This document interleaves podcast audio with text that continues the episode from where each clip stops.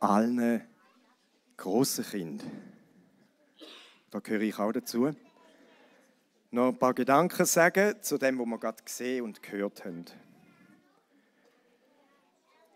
Wir haben gesungen, beziehungsweise ein Schaf hat gesagt, du musst nicht alles glauben, was andere über dich sagen. Und das Schaf hat recht. Es wird nicht nur Wahrheit über dich und über mich erzählt. Hoffentlich mehr Wahrheit als Unwahrheit. Aber nicht alles, was andere über mich sagen, ist zwingend richtig oder stimmt. Aber eins würde ich uns morgen ans Herz legen. Der Jesus, der hat zwar manchmal verneint, wenn die etwas gesagt haben, aber, aber was über den Jesus gesagt worden ist und gesagt wird, rate ich dir zu glauben. Über ihn, wenn wir die zuverlässigen Quellen nehmen, zum Beispiel die Bibel, wird nicht gelogen.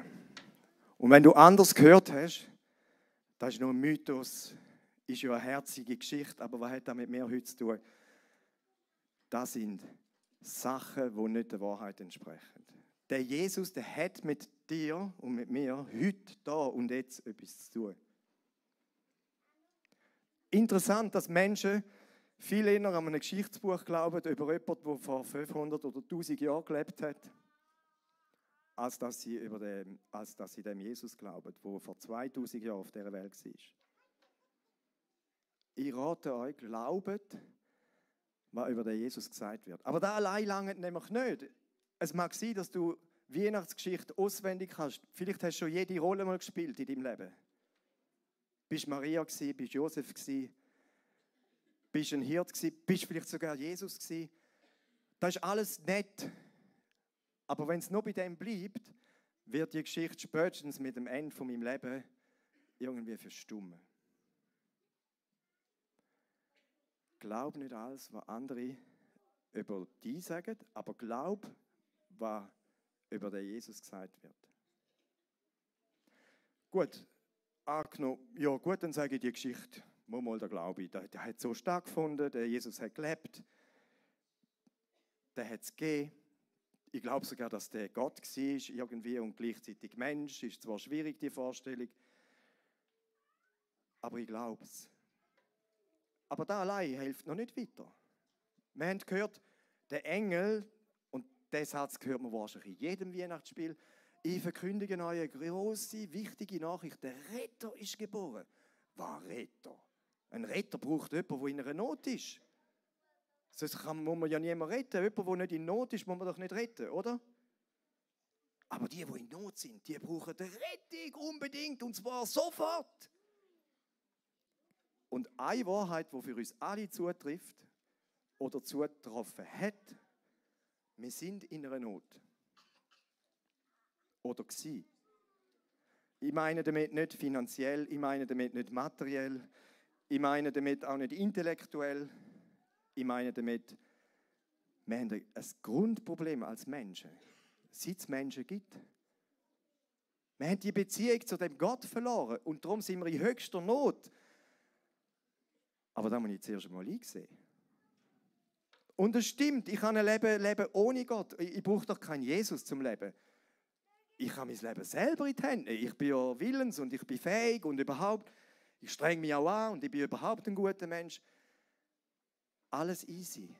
Aber trotzdem, es ist eine Wahrheit, wo die Bibel uns lehrt, wir haben ein generelles Problem. Wir haben generelle Not und wir brauchen alle, wir bräuchten alle einen Retter. Ob du jetzt glaubst oder nicht, ändert an dieser Tatsache nichts. Aber ich lade dich ein, genau an dem Punkt, mal darüber nachzudenken. Hat die Geschichte nicht doch etwas mit mir zu tun heute, wo ich da gesehen habe, wo ich da einmal mehr gehört habe? Und Gott selber hat das Heft in die Hand genommen und gesagt, ich schicke meinen Sohn und ich löse die, das Generalproblem für alle, die möchten. Also es tönt noch freiwillig. Und so ist es.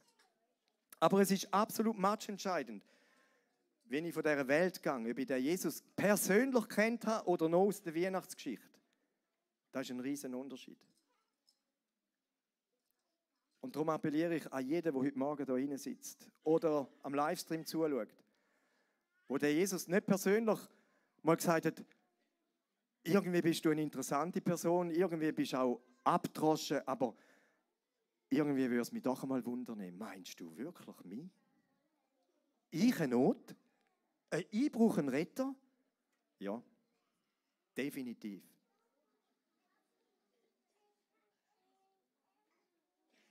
Wenn Weihnachten nur einfach die Geschichte bedeutet oder Geschenk bedeutet oder gutes Essen bedeutet, hoffentlich irgendwo Frieden in der Familie bedeutet, dann ist das Eigentliche verloren gegangen. Wir feiern Weihnachten nicht in erster Linie wegen Geschenk, obwohl Gott ja uns seinen Sohn geweiht hat. Darum kommt ja der Begriff Weihnachten. Wenn es aber nur bei dem bleibt, wird es nie da bewirken, was Gott eigentlich damit hat wollen und bis heute will. Nämlich, er weiht uns seinen Sohn als Retter. Die Frage ist, weihe ich mein Leben dem Retter? Nimm ich denn das Angebot, er möchte mich aus meiner grundlegenden Not retten, nehme ich da an? Oder bleibt es einfach eine nette Geschichte? Unsere Gesellschaft hat das Zentrum von dieser Geschichte längst aus den Augen verloren. Umso dringender ist der Appell, es geht nicht um das Jö und ums Herzige und das Niedliche und alles, was daraus gemacht worden ist. Es geht darum, dürfte Jesus, wo als Retter geboren ist, wo später am Kreuz gehangen ist und gesagt hat, wegen dir, wegen mir, habe ich mein Leben lassen. Dürfte in deinem Leben einen Platz bekommen. Leni, da der Chef, Chef, der Chefschaf, hat gesagt, ich gehe einen Schatz suchen. Ich habe mal einen gehabt und ihr wollt wieder einen, hat sie gesagt. Hat er gesagt. Und sie hat einen gefunden. Und meine Frage, und einige von euch haben gesehen, bevor sie es vielleicht gesehen und vielleicht merken sie es jetzt, sitzen auf einem Schaf oder haben es schon in die Hand genommen und wenn er es mal umtrüllt, steht dort, Leni hat den Schatz gefunden. Und du? Der Jesus kennenlernen ist vergleichbar mit einem äußerst kostbaren Schatz finden. Ein Schatz, der durch nichts getoppt wird. Durch nichts. Ein Schatz, der weder verrostet, noch Alterung, äh, noch altert, noch an Wert verliert, noch zeitlich begrenzt ist auf deren irdischen, sondern wo in die Ewigkeit tragt.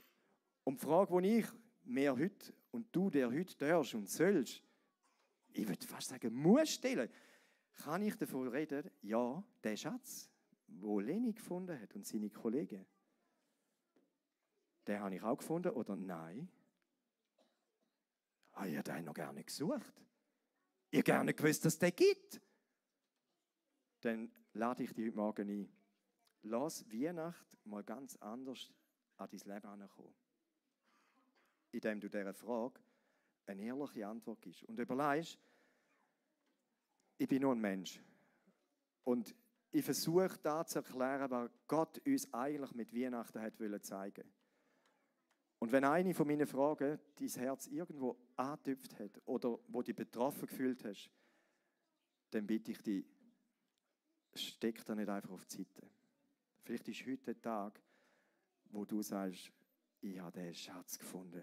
Das ist ja noch viel besser als der in den Händen, eben, wenn der da im Herz ist. Da ist die Erkenntnis von diesen dummen Schöfen. Das ist ja noch viel besser. Genau um da geht es. Ich möchte kurz beten und nachher geht es weiter. Jesus, du bist nicht mehr das niedliche Kind in dieser Krippe, hilflos wie jedes Kind, das auf die Welt kommt. Du bist längst wieder im Himmel zurück, nachdem du einen Weg gegangen bist, wo einmalig ist, wo niemand vor dir gegangen ist, niemand nach dir. Danke, dass du uns einladest heute Morgen, in uns hineinzulassen. Und ich bitte dich, wirk du in Menschen, die bis dahin gesagt haben, die Geschichte hat überhaupt nichts mit mir zu tun, dass das sich heute ändert. Schenk Glauben an das, was über dich gesagt wird. Du bist der einzige Weg, du bist die einzige Hoffnung, du bist die einzige Rettung, wo ein Mensch in Anspruch nehmen kann, damit er nicht eine Ewigkeit in der Verdammnis verbringt.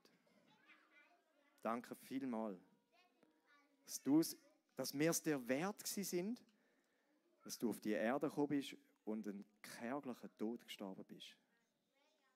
Danke für Weihnachten im ureigensten Sinn. Amen.